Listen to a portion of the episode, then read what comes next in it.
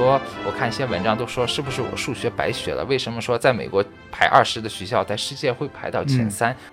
所以我也是觉得国际学生也不要感觉特别的不公平，因为美国的税是非常高的。没错，其实你每年缴的税，虽然可能你还是会便宜，因为你是本州的人，你会享受各种福利，但其实主要是你的税抵掉了很多你的学费部分，所以看起来学费会低了很多。其实理论上呢，国际学生也可以申请奖学金。当然，政府发的刚才讲的 financial aid 这部分是啊不可以申请，因为你并没有在加州缴税。但是在学术上，如果出色的话，同样可以申请学校的奖学金。说如果你单纯的去看排名而去选择大学，那么你可能会面临一些意想不到的问题，比如说啊文章里面所列出来的这个退学的情况。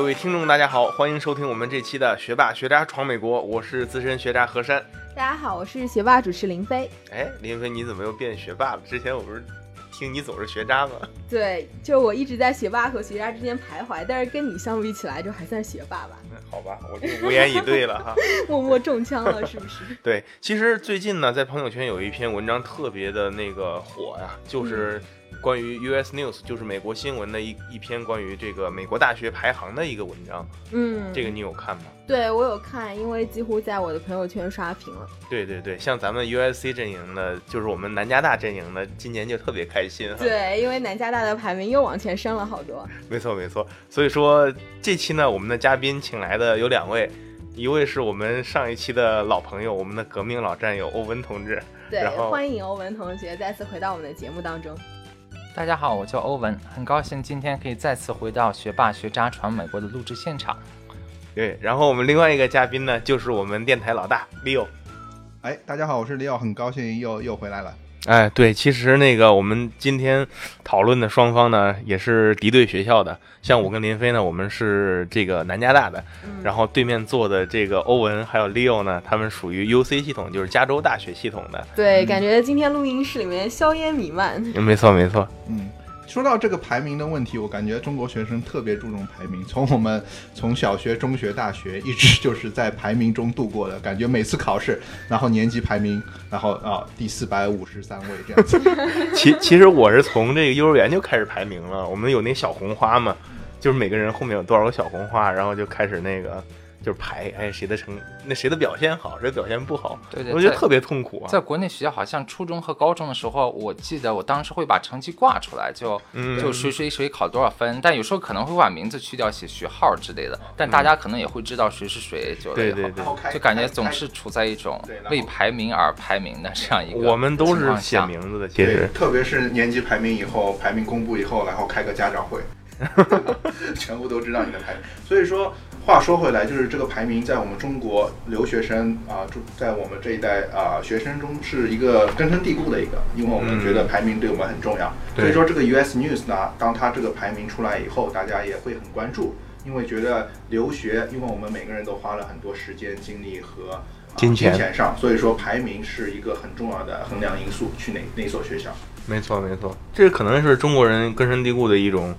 怎么说一种价值观吧？嗯嗯，从古至今不也是什么那个状元榜眼探花，是吧？反正对对，一种可能是像就你刚才讲的价值观的问题和从小的一种习惯，另外一种就是可能在国内的时候没出国，也确实对美国的世界、美国的学校并不是特别了解，所以说找到一个官方的排名，可能是他们最直接的一种可以比较直观的得到美国大学好坏的这样一个情况。我觉得很多时候，咱从小到大，就如果不是啊从小准备的出国党，可能就对美国的学校了解会比较有限。大概你知道能讲得上名的来，可能就是什么斯坦福、哈佛、普林斯顿啊这样的学校。麻省理工 啊，麻省理工对，然后这样的。对于可能，我记得我在国内初中的时候都都不知道 UCLA、UC Berkeley，这是高中的时候逐渐才知道哦，原来 UC 也是一个很好的学校。对，所以说，就我的意思是说，排名可能就把美国的一些学校按照一个大众普遍都认可的一个，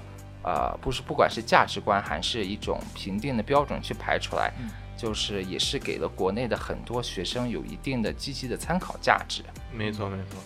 因为我们决定去哪所学校，第一听到这些所学校的名字以后，我们就去看排名，对，然后前十、前二十，这样会呃很大影响的择校的一个情况，所以说排名真的是啊、一个很重要的衡量因素。对，是不是那个名字越长越奇怪的那种学校，看着越牛逼？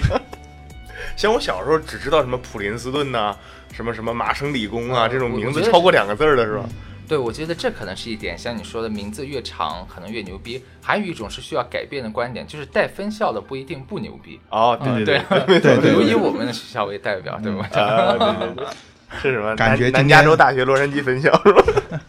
感觉今天硝硝烟弥漫，UC 和 USC 两个不同的系统的 同学坐在这边。我们。可以再扩大一点，是工地系统和私立系统。对，但是话说回来，今天我们主要在这边也是想讨论一下，因为我们四个都是留学生，那对这篇文章的话，我们都有一些自己的看法。然后我们主要今天的话，还是啊、呃我们看到了一篇啊、呃文章，叫漏洞百出的 US 大学排名。然后这篇文章呢，也是在朋友圈比较火，因为 US News 就是一个官方的排名，但是这篇文章的话，它是攻击了 US 大学的排名，因为他说这篇文章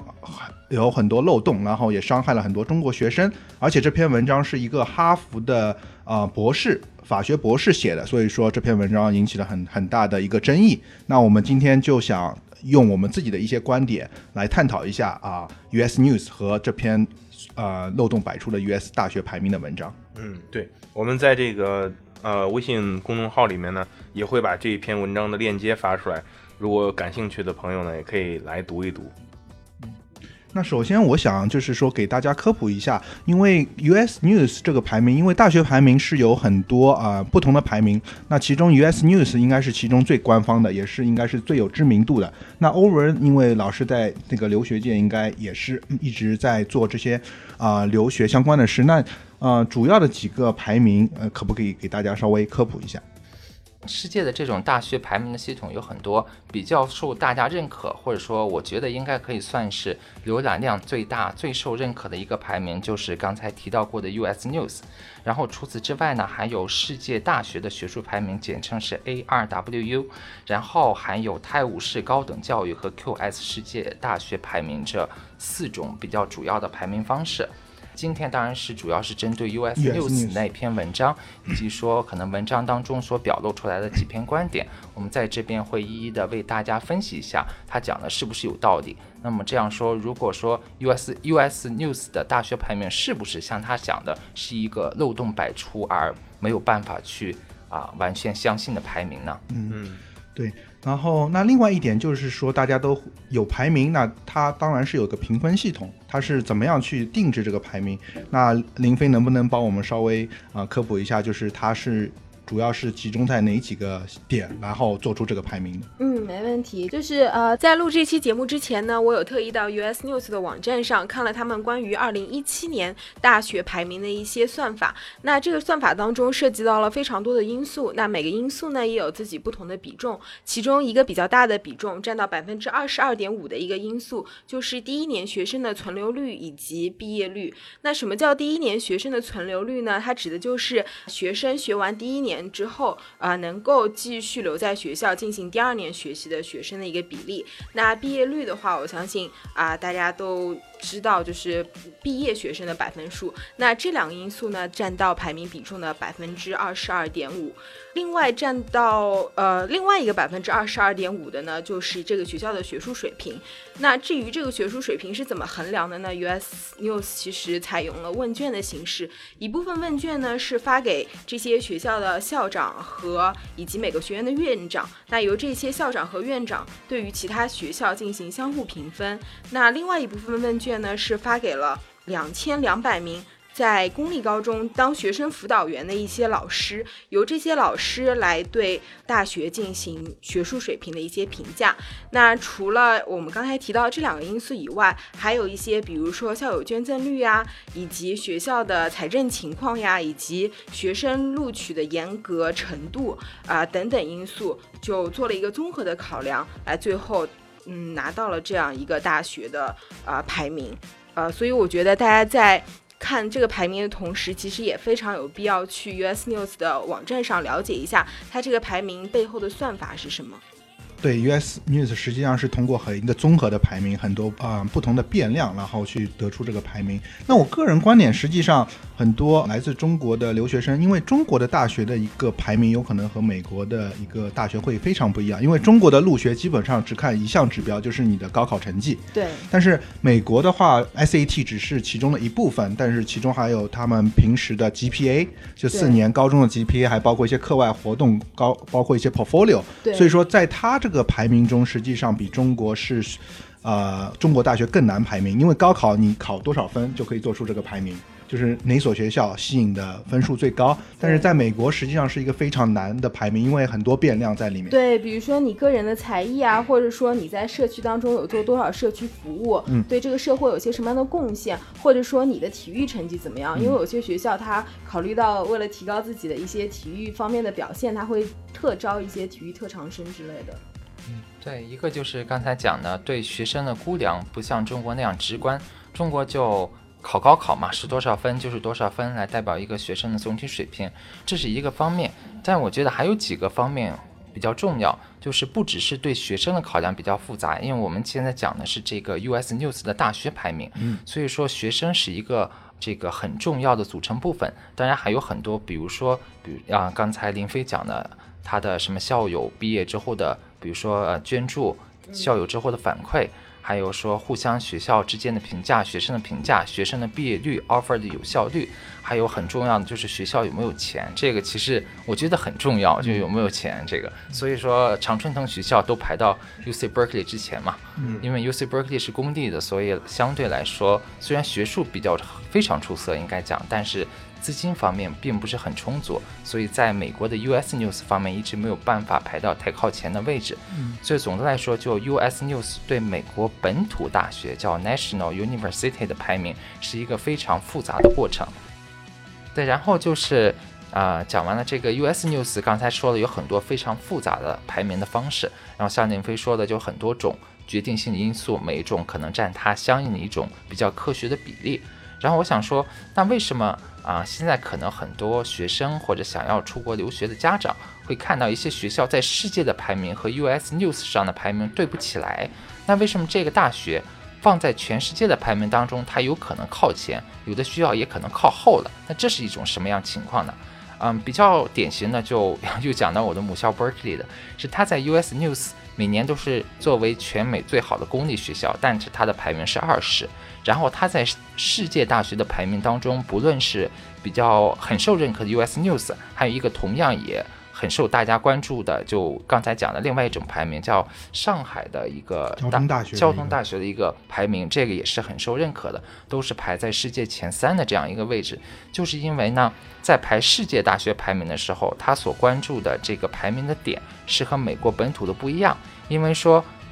不在美国本土的大学，很多指标 US News 是没有办法去掌握的，所以说它只能主要看或者说纯正看这所学校的学术能力来判断这个学校的排名，而比如以 Berkeley 为代表的这种经济方面不是特别的优秀，但是学术才学术却非常出色的学校，就会排在一个比较靠前的位置。所以借这个机会也是给大家讲一下，因为很多我看一些文章都说是不是我数学白学了？为什么说在美国排二十的学校，在世界会排到前三？那么到底是哪里出错了？所以我就想讲，主要是他所关注的排名点不一样。对 US 用的指标是不一样的。对对，US News 是一个很多 factor 很多这个这个变量决定的一个指标，而世界大学排名主要是以学术能力来作为一个判断的指标。嗯，那你觉得大家在择校的时候是应该呃更关注 US News 的排名呢，还是说更应该关注于世界大学的排名？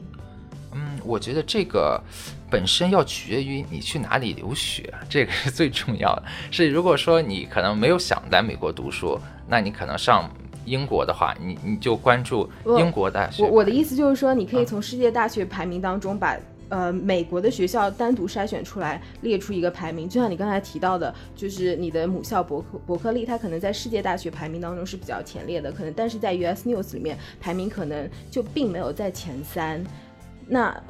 这样的话，世界大学的美国学校排名跟 US News 提出的美国学校排名就会存在一些差别。那你觉得哪个排名更具有参考价值呢？呃，两个排名都是依照一定的标准来制定的，所以其实都有参考价值，但是取决于你怎么去呃衡量这种参考价值，哪一种参考价值更加适合自己。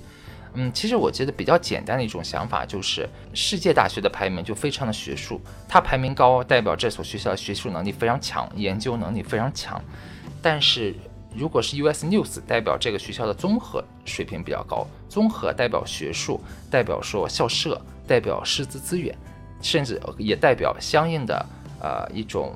network 学校里面的，就比如说你这个学校综综合的能力比较靠前，代表可能跟。周围各个公司或者说各个研究机构等等的联系会比较密切，这样的话可能会对你的就业也会有一定的推动作用。嗯，呃，所以总之还是看人了。如果说我是一个特别学术的啊，我就想研究化学，我就想造这个呃研究元素周期表，开发一个新的同位素，那么 Berkeley 就是你不二的选择，因为 Berkeley 是唯一一个有化学院的，单独有化学 college 的这样一个学校，所以你就。就如果能去的情况下，那我就头也不回打包就去嘛。如果说，哎，我不是感觉自己很学术，我可能脑子里考虑了很多别的东西。我是不是毕业，比如说我想学 engineering，我想学材料化学，那我是不是这样这样一个纯研究性的机构，并不是特别适合我？我是不是考虑一些，哎，别的？啊，因素，比如说这个学校的这个师资怎么样啊？这个学校的这个呃财政怎么样了？嗯啊，以后毕业的出路怎么样了？就总之来说，就它只是放在这边的一个嗯参考的东西，但是取决于你怎么用。对，所以我觉得大家在关注大学排名的同时，就是不要只看这个数字，而是要看数字背后它这个排名究竟是怎么样得出来的，它考虑了哪些因素，来综合自己的一些自身的考量，才决定学校。嗯，到底哪所学校是适合自己？我觉得这样是一个比较理性的思考方式。对对，嗯，那说了这么多，我们也分析了什么是啊各种不一样的啊大学排名，我们也讲了一些啊大学排名背后的一些变量。那我们现在就回到这篇文章，这篇文章的名字叫《漏洞百百出的 US News 大学排名如何伤害中国学生》。那这篇文章它列出了七个点，然后辩辩驳了那个 US News 的排名的公正性。那我们就是从每个点来看一下我们自己的一些观点吧。那首先第一个观点，它就是说，New U U S News 的排名系统忽视了学习成果。那他的观点就是说，啊，U S News 的排名系统它只考虑了投入，而而非产出。因为他所注重的就是说他怎么样招到了学生，但是这个学生在学校里到底学到了多少东西，他们的 performance 是怎么样，他们的成绩怎么样，和他们最后啊毕业以后的就业就业率，他这个是没有啊没有去啊注重的，所以说他觉得这个是一个很漏洞的，因为啊我们花了这么多时间读书，最终我们还是要注重一个产出嘛。那这两点的话啊，欧文有什么嗯想法吗？嗯，刚才你讲了两点，其实总结一下，就是说，他这个漏洞百出这篇文章的作者认为，US News 的排名的漏洞主要在这个方面是在于他过分的注重于进入，而并非注重于结果。对。而这个教授认为呢，他的结果恰恰是最重要的，而且也是应该被受到关注的，因为我们上了这么久的学。不是想就度过几年大学时光，交几年学费啊，在象牙塔里面待几年。我们最终的目的是为了走向社会，找到一个适合自己的位置，找到一个自己所喜欢的工作。所以毕业以后的去向也是一个非常重要的参考因素。而刚才林飞有介绍几个点中，似乎是没有毕业的，呃，就业这一个就业对这个因素，没错，对对，因为他的观点就是说，他没有把大学。之后的学习成果纳入排名算法中，大学啊的学习成果，实际上我个人认为，大学的学习成果这个非常难量化，因为你在大学里怎么样去量化你到底学到多少东西，你。你怎么样去？呃，是因为每个学校它的考试也是不一样的，他每他们的教授也是不一样的。怎么样去量化这个？我觉得，难道你仅仅考量就是说毕业生平均工资有多高吗？还是说进入世界五百强公司的人数有多少？我觉得很难找到一个合理的量化标准。对，这个确实是因为你进入的时候可能量化简单一点，比如你有 S 呃 SAT 考本科的话，或者研究生就有 GRE 和 GMAT。嗯，那这样的话有一个。呃，基本上一个 standard 的标准，就一个统一的标准。但你毕业的话，如果你认 GPA，那每个学校难度不同。那那哈佛的 GPA 肯定不能和可能排名就比较靠后的学校去对比。那首先 GPA 是一个没有办法统一的衡量标准。嗯第二个就是你刚才讲的毕业薪资是不是进入五百强，这个呢，我个人感觉啊，有一定的参考价值。嗯，虽然这样讲比较俗，但是、嗯 如果讲可能收入高的人相对来说可以在嗯传统意义上被认为更加成功一些嘛。如果你在传统意义上是这样认为，嗯啊、但是这个也有很多不确定因素，比如说你的机遇，比如说每个人可以选择不同路线。假如说还有一个时间问题，假如有的人已毕业，可能我去公公司工作，然后我各方面比较顺，我会很快的去起步；还有的人是选择了自己去创业，那自己去创业，这个增长曲线就会是一种另外的抛物线的形式。前几年可能不赚钱，甚至在赔钱，但他后几年如果说他认真的走下去，并且有自己有足够的实力，那么他后几年的收入会大幅的上升。嗯所以说你这个就很难找出一个合适的统计标对准，它没有一个的时间段。一一个衡量点，因为很多呃，我个人感觉不是因不是只能凭就是世界五百强，因为世界五百强是呃，比如说科技啊。啊、各方面的一些传统行业，但是很多人他选择，比如说他可以选择像啊、UCLA 我的母校，它很多是进入电影行业，它有可能是去做啊、唱呃去去唱歌，去走向娱乐行业，那这个又是怎么样衡量呢？对有可能得到奖。所以说，一个综合大学它的专业实在是很多，所以说很难衡量他的一个学习成果。你怎么样去衡量一个音乐系的学生他到底有什么学习成果？你怎么样去衡量和他一个音乐系的学生去衡量啊、和一个化学系的，对吧？确实，啊、另外一个我想强调一点，就是说学生之后的去向其实跟学校所在的地域有非常大的关系。那就拿我们公司 PwC 而言，啊，一般我们洛杉矶办公室都倾向于在本地的学校招生。那基本上他所面对的学校就是 USC 或者 UCLA 或者 Pomona College 之类的学校。这样相对而言的话，这几所学校它进入呃洛杉矶办公室的比例就会非常高。但是如果某一个城市它可能比较偏远，然后 PwC 可能在当地没有办公室，那么当地的学校的学生他们进入 PwC 的机会可能就会相对于少一点。所以我就觉得，呃，就比如说像这些大城市，纽约啊、洛杉矶啊，或者旧金山啊之类的学生，他们可能毕业之后的薪资会高于那些可能比较偏远一点的城市。那但是这并不意味着说这些大城市的学校他们的排名就一定没有那些偏远城市的学校的排名要高。嗯，对，所以说是很多综合因素影响的，而不是只是说有一个衡量点。所以说，我觉得他这个辩驳 US News 的一个啊、没有把这个产出记录这个嗯排名系统中，我觉得也真是很难。怎么样去衡量？怎么样去去去把它这个作为一个衡量点？对我觉得他这个人讲的这个道理啊，没有什么错误，但 US News 也没有什么特别大的错误。嗯，因为像我们刚才讲了两个重要的点，一个就是产出是非常重要的，这个是绝对嗯不能忽视的，是特别是申请学校考量的因素之一。然后作为 US News 也确实很难有一个标准把这个投入呃产出去给量化，这也是为什么它没有选择放在排名当中。因为像我们说的很难，GPA 没办法量化，那工作没办法量化，薪资没办法量化，然后每个地域还有不同的情况，那这样子的话就太多的影响因素在里面，所以很难把它放在一个排名的决定因素当中。对对，如果大家想要了解说这个学校它毕业的学生的去向都会去哪里的话，我觉得有一个其实非常好的网站叫做 LinkedIn 领英。那如果呃你在这个网站上搜索的话，你就会发现呃某一个公司它的职员主要来自于哪些学校，它都会呃告诉你，然后以及说某一个学校它的毕业生去向会去哪些行业或者哪些公司，它也会有一个大概的数据。我觉得这个可以作为一个比较好的资源，帮你了解说这个学校毕业之后的去向吧。嗯是的，所以说如果要注重一个产出的一些同学们，有可能可以自己做一下功课，对。然后去啊、其他的一些资源去看看，就是说到底这个这个学校的毕业生能找到怎么样的工作，然后他的平均起薪是这个，所以说这个因素它是不在那个 US News 里面的，所以说大家还是要啊呃就是给大家一个指出这样一个问题吧，对。嗯，那前面我们说了两点，那第三点作者的嗯逻辑就是说，他反驳 US News，就是说 US News 排名大大伤害了中低收入水平的学生，令其白白支付支付了更高的学费。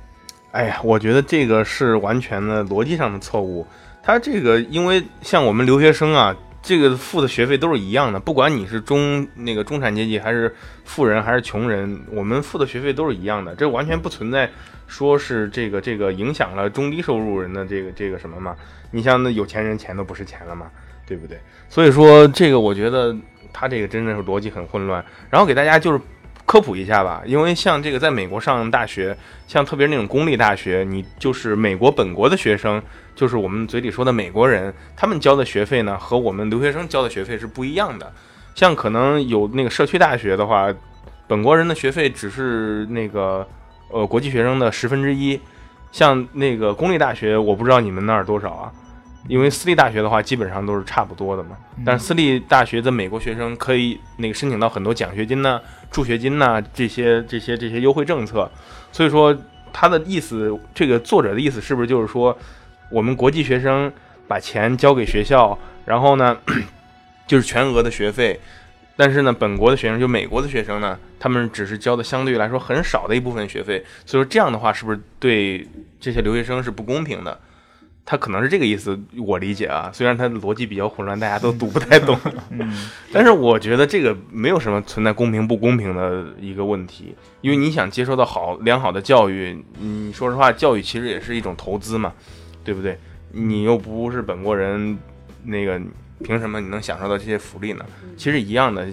那个老外国人去咱们中国留学，他们同样也是需要支付全额学费的嘛，他们也拿不到咱们的那个助学金呐、贫困贷款呐什么的，所以我觉得都一样的。嗯。对这个，我稍微补充一点，何山讲呢，就国际生缴的学费固然是非常多，然后本州的学生会少很多。其实美国有三种学费，一种是国际生学费，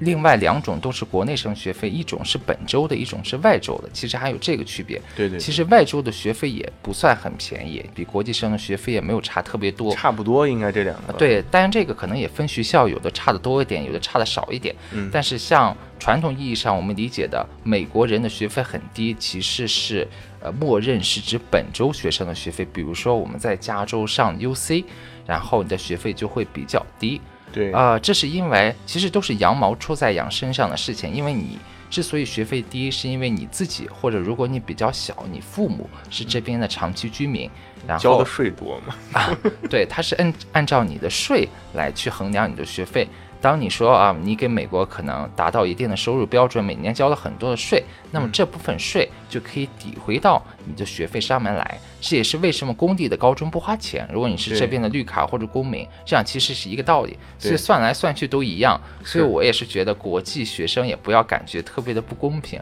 因为美国的税是非常高的。没错。其实你每年缴的税，虽然可能你还是会便宜，因为你是本州的人，你会享受各种福利，但其实主要是你的税抵掉了很多你的学费部分，所以看起来学费会低了很多。对我，我觉得这一点林飞深有感触啊。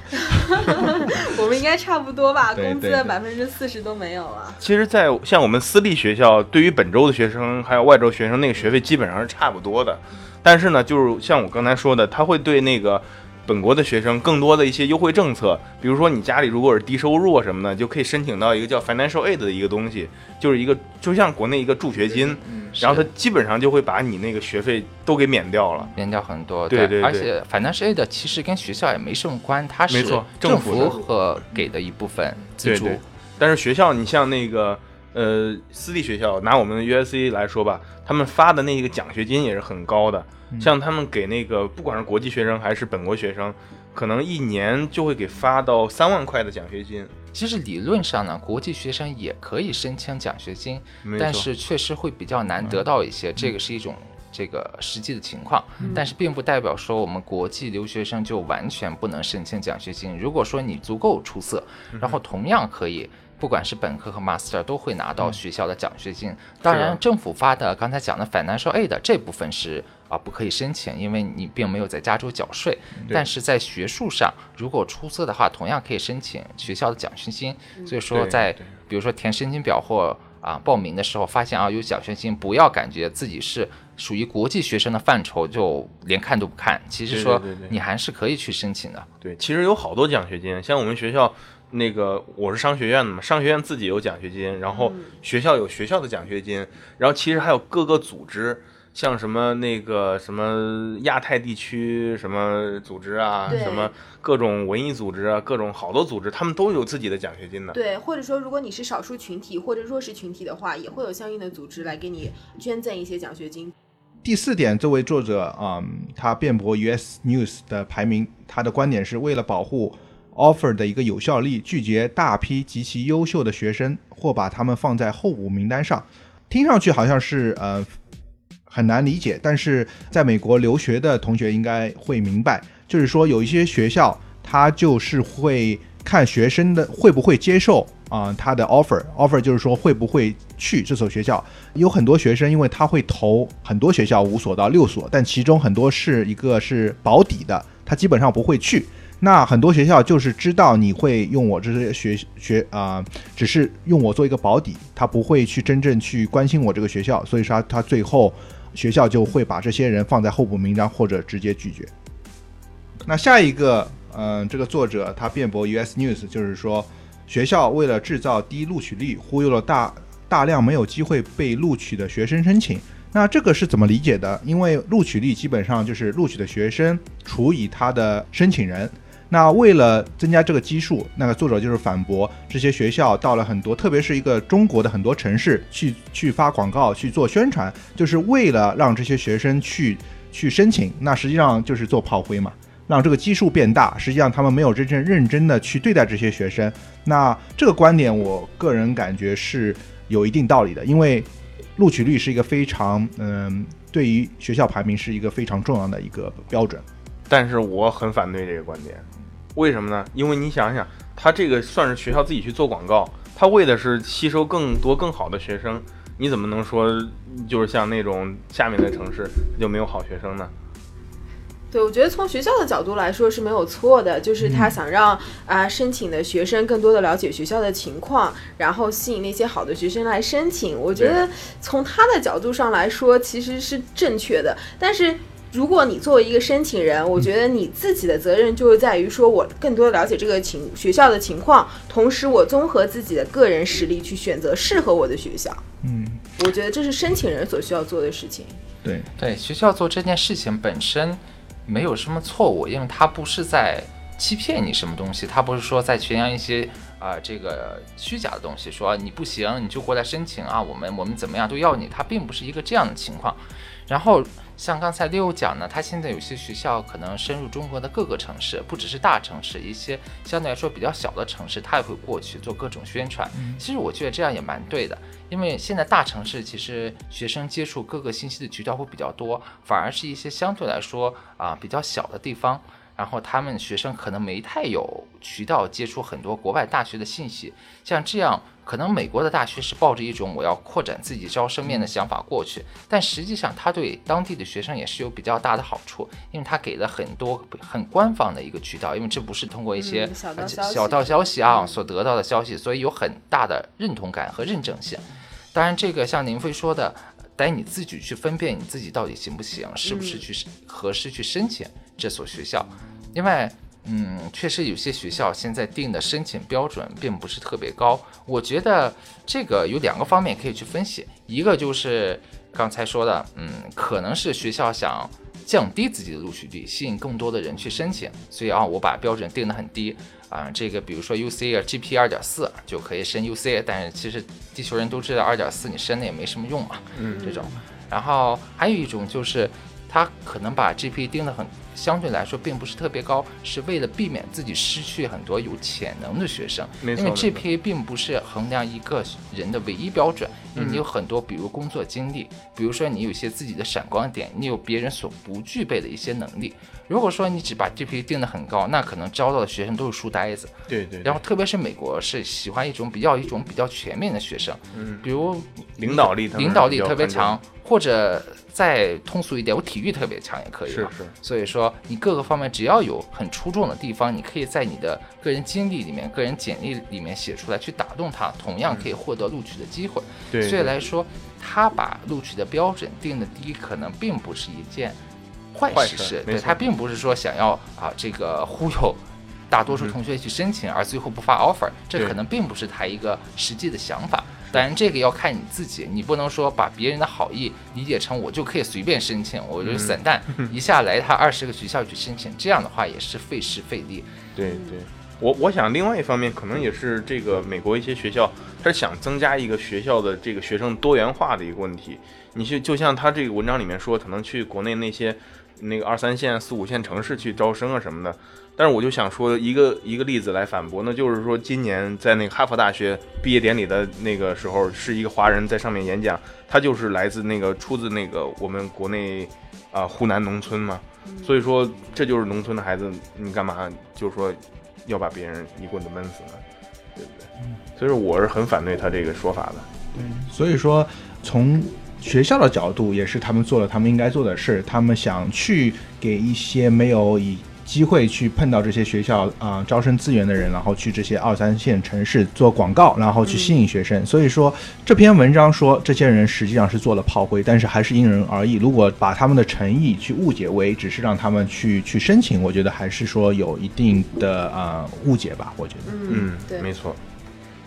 下一条，对，那下一个他这位作者反驳就是说，排名规则和算法的一个随机性误导了学生进入自己不适合的大学，然后致使中国学生的退学率节节攀升。那他的意思就是说，排名不只是全部，那很多学生。只是看了排名去选择了自己进入了学校，而最后发现是很不适合的一个学校，最后致使了一个退学。那我想在这边说一下，因为很多有可能留学生和中国的学生对退学这个概念不是，特别是大学退学，因为基本上中国能进入大学考啊、都是经过了很多高考、很多筛选。一般你进入大学就是进去比较难，但是出来就是毕业比较容易。但是美国好像大学是一个相反的，就是进去稍微。啊，会容易一点，但是要出来毕业会很难。所以说，我们周围也会看到很多学生会被退学，然后再回去读，然后重新去申请大学。但在中国，这个是很难的。你如果听到被退学，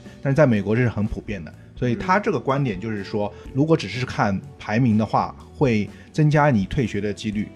对他这个观点主要的意思是说，如果你只看 US News 的排名，可能会对你将来的大学生活造成什么样的影响？我觉得他的点可能并不是呃注重在大学的排名合不合理了，就是说，如果你单纯的去看这所大学而去呃单纯的去看排名而去选择大学，那么你可能会面临一些意想不到的麻烦，或者说意想不到的存在的问题，比如说啊文章里面所列出来的这个退学的情况。因为美国也不能说退学是一个非常普遍的事情，因为我周围退学的人好像也不是很多，但是确实美国大学是一种宽进严出的机制，和中国正好是相反。嗯，其实我觉得美国高中，如果你想努力去学 SAT 去考 AP，也不是很轻松的一个过程。中国高中的难度相对比较高，然后大学的难度又比美国的大学难度低很多，这样一反一正加起来，就会造成中国。大学特别好毕业，当然这个我可能没有特别大的发言权，因为我大学都是在美国读的，所以我没有在中国读过这个本科。然后，但是感觉上应该根据我得到的消息是这样的一个情况。对，而且我觉得，呃，US News 它的排名，因为考虑到有一些算法的因素，所以它只能考虑那些能够被量化的因素，而对于那些没有办法被量化的因素，它可能没有办法体现在它的排名算法当中。那我提到的没有办法量化的因素，就可能就是。嗯，比如说校园生活的这一部分，那如果你是一个特别呃喜欢学术，将来希望能够留在学校当教授，走学术发展路线的，那你可能需要针对自己的情况去选择一些啊、学术比较强或者师资力量比较强的学校。那如果你希望以后能够在美国就业，然后希望有自己丰富的呃校友资源，那么你可能就需要找一些在大城市，然后校友资源比较丰富和当地的企业呃联系比较密切的学校。所以我觉得 US News 它没有办法适合于每一个人，你只能通过自己的情况找到不同的资源，找到不同的信息，然后综合分析，才能找到什么样是自己合适的学校。对这点我比较赞同啊，就是我觉得还是选择适合自己的学校是非常重要的。对，首先我觉得咱们上大学，你不要总是看这个学校的排名，你可能哈佛大学里面你的那个神学院，你学出来其实是没有什么用处的。所以说，一定要根据自己，就是怎么说，对于自己职业规划还有人生的一个发展，对，去根据这个来来选择你的学校。你想要什么？没错没错，就像我当年，我其实也被 Berkeley 录取了，但是是那个是那个 Econ major，就是那个经济学那个专业。所以说我当时去参加完那个学校的那个 orientation，就是那个那个叫什么来着？呃，开学典礼。开学典礼吧，然后就是参加之后，我就觉得。这这个地方真不适合我。应该叫 开学说明会，因为因为还没去。啊，对对对，开学说明会就过去住了一天，吃顿早饭，中午中午饭发了个，对对对对对对，中午发了汉堡，拉了个肚子，哎呦，好像汉堡是一人一个啊，对，只能要一个，多了不给。对，这就是为什么我当时没有笑，我当时没有去 Berkeley，你知道吗？对对，何山同学确实特别有压力。吃货的本质，因为一个汉堡拒绝了伯克利。哎，你知道咱们南加大是吃的自助餐的，你知道吗？真的中午自助餐，我一看。不行，这绝对绝对绝对要来那个。看来我以后不应该叫你学渣，都被伯克利录取，怎么还能叫学渣？没有去吗？还是学渣？那下一点，这位啊作者反驳 US News，就是说大学之间针对排名，它有很多争斗和游戏，直接伤害了学生在校的一些学习体验。他说的就是说，一些大学为了自己的排名而啊做了一些啊。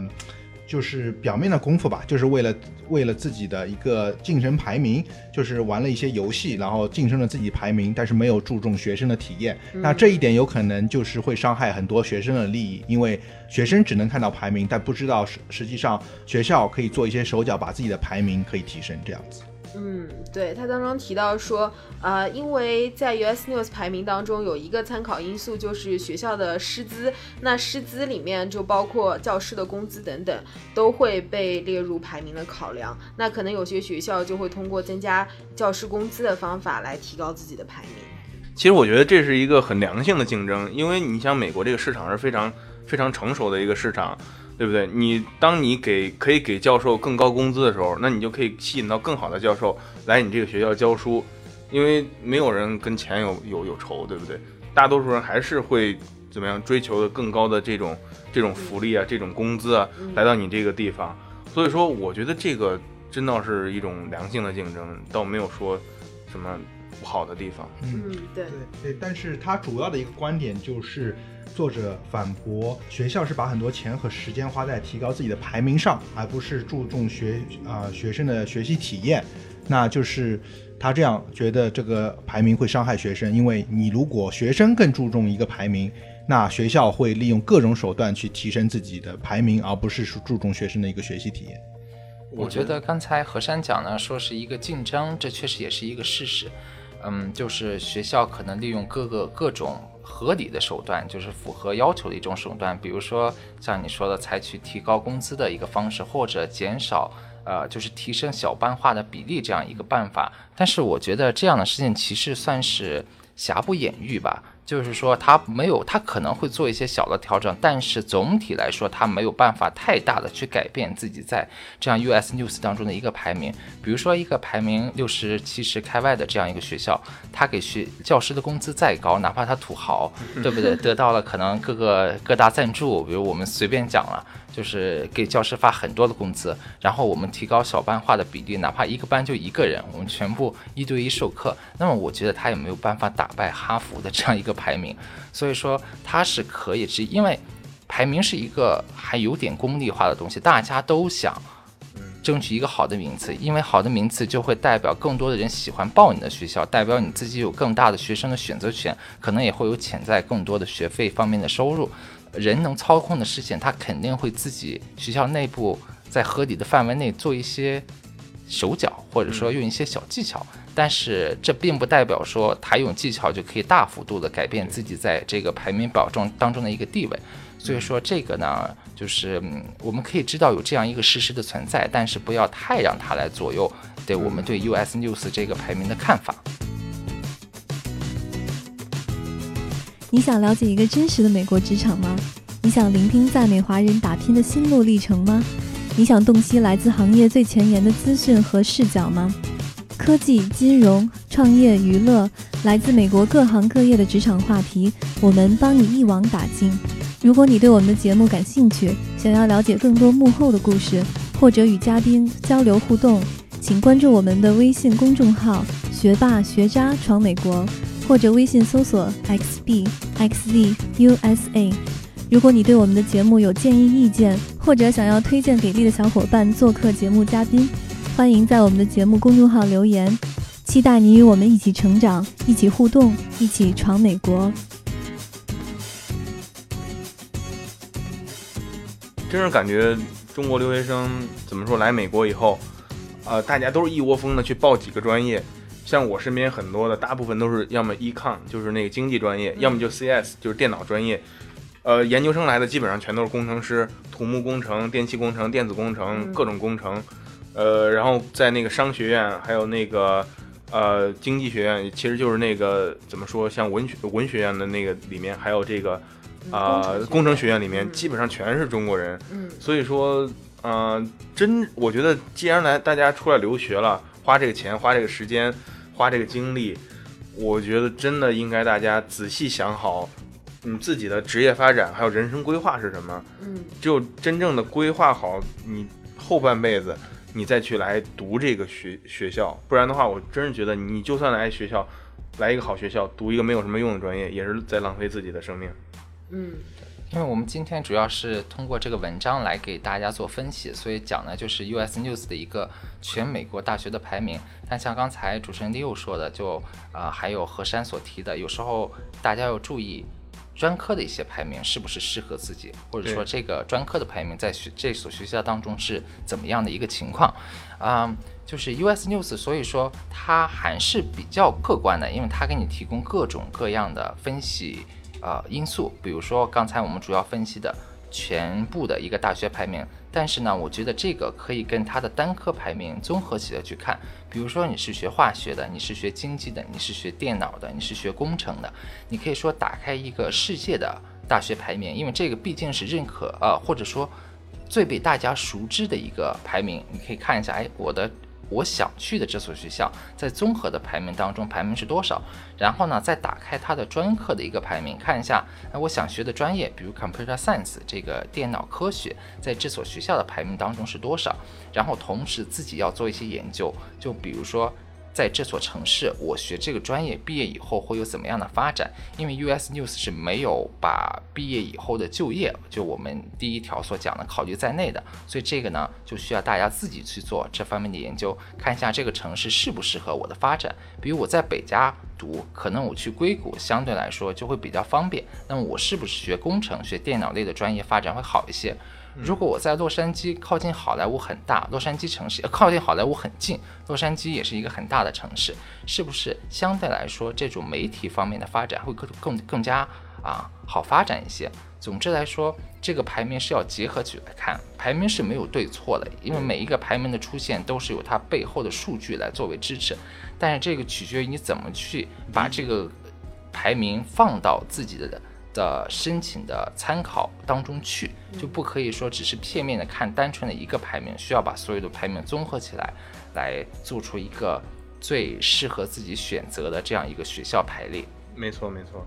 这个专业的就是不一样。嗯，对。就我必须承认，就是我当时在申请美国研究生项目的时候，其实是非常虚荣的，就是拿出一个 US News 排名前三十的学校的一个名单，然后就从中挑选，就是排名比较靠前的学校开始申请。我想你要从头到尾开始申请，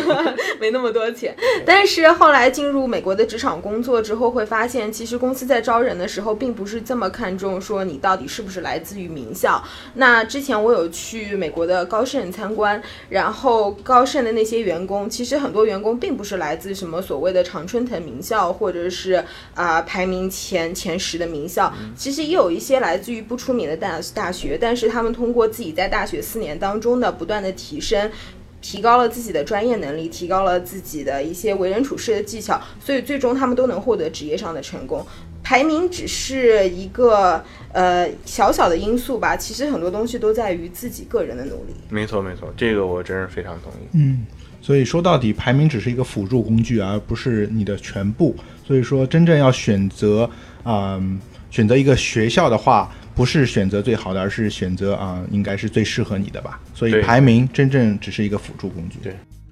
对啊，刚才讲了这么多，然后我们大概对美国这个。呃大学排名有一个初步的一个了解。所以说，呃，大家在来来美国留学之前呢，一定要自己去做足这些调查研究，不要总是那个去找一些中介啊什么的，听信一些